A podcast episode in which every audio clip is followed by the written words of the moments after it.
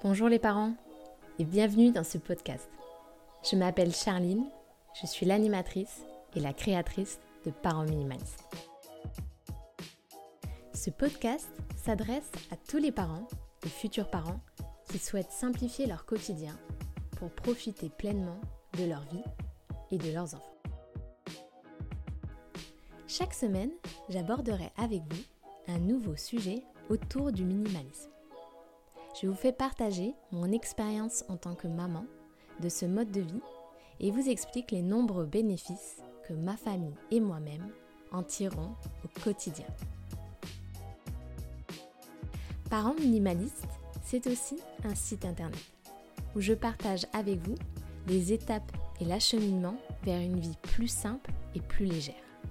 Et dans lequel je vous propose, à travers mes services de coaching et de e-learning, de vous accompagner dans certaines de ces étapes.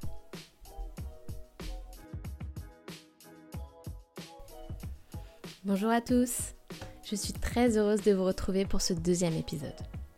Le premier a reçu un bel accueil et je vous remercie d'ailleurs pour vos nombreux retours. C'est donc avec encore plus de motivation que je réalise ce deuxième podcast consacré à la première étape vers un mode de vie minimaliste, le désencombrement.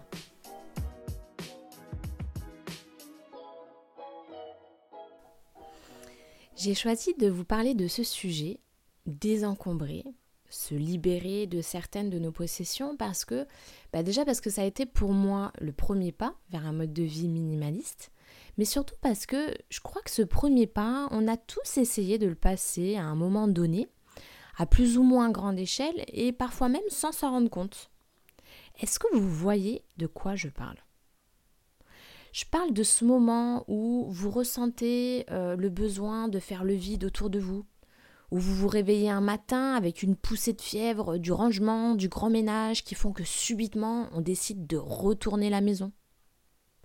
En fait, nos motivations de départ dans cette démarche, elles nous sont à tous personnelles. Et elles peuvent être motivées en fait par différentes raisons, bah, comme le besoin de reprendre le contrôle, euh, d'en venir à bout euh, du désordre, un besoin d'y voir plus clair, de faire des économies, une prise de conscience suite à un reportage sur le réchauffement climatique. Bref, ça n'a en fait pas d'importance. Et c'est vraiment ce sur quoi je veux d'abord vous emmener. En fait, vos motivations de départ dans cette démarche de désencombrement, et même dans cette démarche de minimalisme, vous appartiennent totalement. Et elles sont surtout toutes louables. Il faut bien comprendre une chose. On ne se réveille pas un matin en décidant d'être minimaliste. Comme on ne se réveille pas un matin en décidant de devenir écolo. C'est une succession de prises de conscience et de prises de décision que vous prenez qui vous amène à un changement de vie et à ce mode de vie. Et bien souvent, ben, l'être humain étant fait ainsi, nos motivations de départ nous sont souvent personnelles. Pour ma part, comme je vous l'ai expliqué dans le premier épisode, les miennes de motivation, elles, elles étaient économiques. Et oui, ma démarche de changement n'a pas été immédiatement de sauver les morses sur la banquise. Je l'avoue. Mais finalement, est-ce que c'est important? Non, puisque le résultat est que bah, peu importe vos raisons, dans la mesure où celles-ci vous poussent à vous poser les bonnes questions, où celles-ci vous poussent à avoir une prise de conscience qui vous amène à mener une vie plus responsable.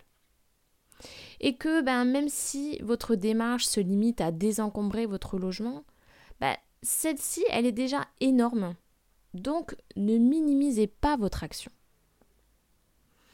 Dans un futur épisode, et je pense que c'est vraiment important de le faire, j'aborderai avec vous les préjugés et les fausses croyances qui parfois nous empêchent de passer le cap d'un mode de vie différent. Mais revenons à notre sujet. Désencombrer. Vous remarquerez d'ailleurs que cette démarche de désencombrement, de se débarrasser de certaines de nos possessions, de faire le vide, ben, coïncide souvent avec le besoin d'un nouveau départ. Alors l'exemple typique, c'est par exemple la préparation de la rentrée des classes. Hein. Votre enfant va rentrer à l'école, ça y est, on est euh, fin août hein, ou, mi-août, et ben, qu'est-ce qu'on fait? Qu'est-ce qu'on fait tous? On décide de, allez, on fait le grand ménage, on nettoie tout, il faut que les cartables soient impeccables, les armoires aussi. Et d'ailleurs, on fait la même chose quand il s'agit de notre rentrée à nous pour aller euh, reprendre le travail. C'est un peu comme une façon de se donner du courage, mais c'est aussi une façon de remettre les compteurs à zéro et un peu comme si on voulait repartir sur de bonnes bases.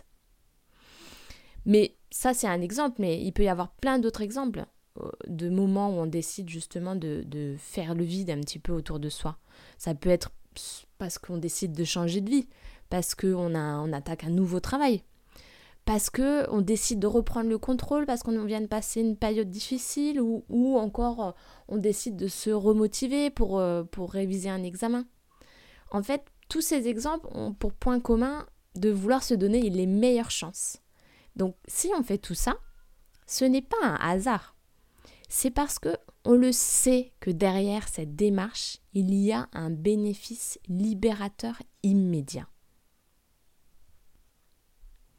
Même les personnes que j'appelle euh, les habitués du joyeux bazar, vous savez, celles qui se revendiquent bordéliques et très heureux comme ça, d'ailleurs vous vous reconnaîtrez peut-être dans ce profil, eh bien, même si ceux-là n'auront jamais la volonté de s'attaquer euh, à leur encombrement et de faire place nette dans leur intérieur, même eux, ils ne peuvent nier le bien-être ressenti dans un espace épuré. Lors de mes recherches, j'ai pu constater que de nombreuses études ont été réalisées sur justement ce lien entre l'environnement dans lequel nous vivons et nos émotions, notre bien-être. Il en ressort que les espaces épurés favorisent la diminution du stress, favorisent le bien-être et surtout développent la concentration et la créativité pour les adultes comme pour les enfants. Sans compter bien sûr que un environnement épuré vous facilite bien évidemment le nettoyage, le rangement et c'est même gage de plus de sécurité pour vos enfants.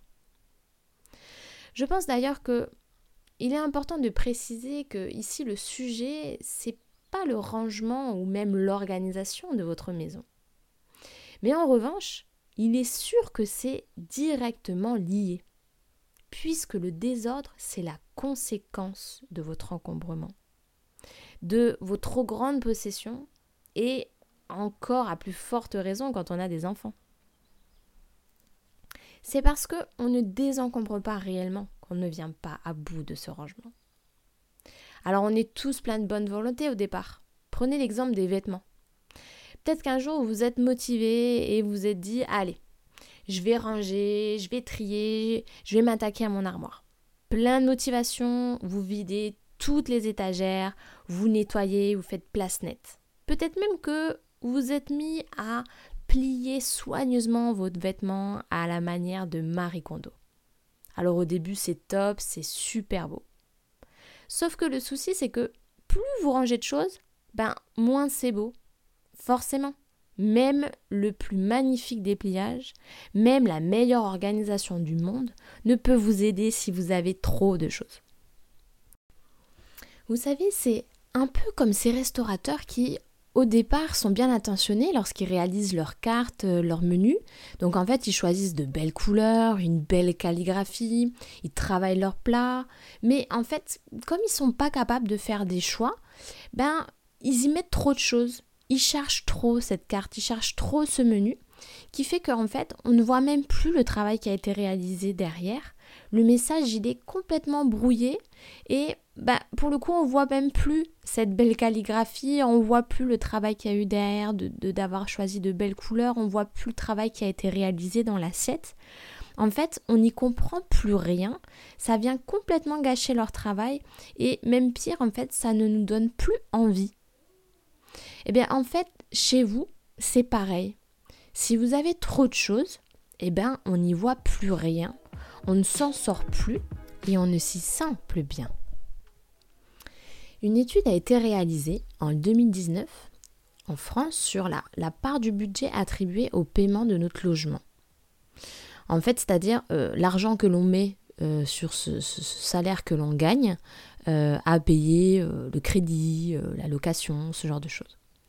Eh bien, en, moyenne, ça représente 30%. 30%, c'est énorme. On est d'accord que du coup, ben, notre logement, ça devrait être l'endroit où on se sent le mieux.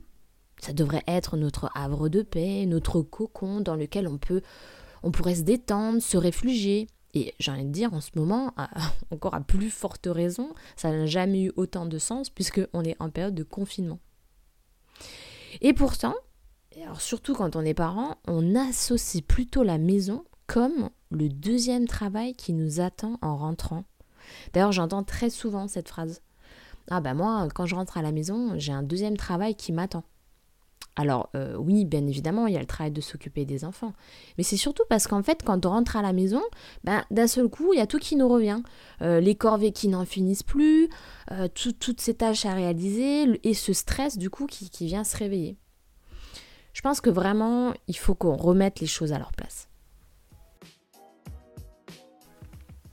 En fait, votre maison, votre logement ne devrait abriter uniquement des objets qui vous servent et qui vous apportent du bonheur. Et c'est tout, parce qu'en fait, le reste de cette place, ça doit être occupé par vous, par vos enfants et par finalement ce que vous allez faire de ces objets. Il n'y a pas de place pour le reste. Et en fait, souvent, ce qu'on fait, c'est que au lieu de vraiment désencombrer, ben, on, choisit de, d'acheter plus de meubles comme solution. Ou on achète un logement plus grand pour y mettre toujours plus de choses. Et en fait, ça nous pousse juste à travailler toujours plus pour nous payer ces choses-là. Sauf que nos journées ne sont toujours faites que de 24 heures. Alors comment pourrions-nous réellement nous servir de toutes ces choses que l'on accumule depuis tant d'années?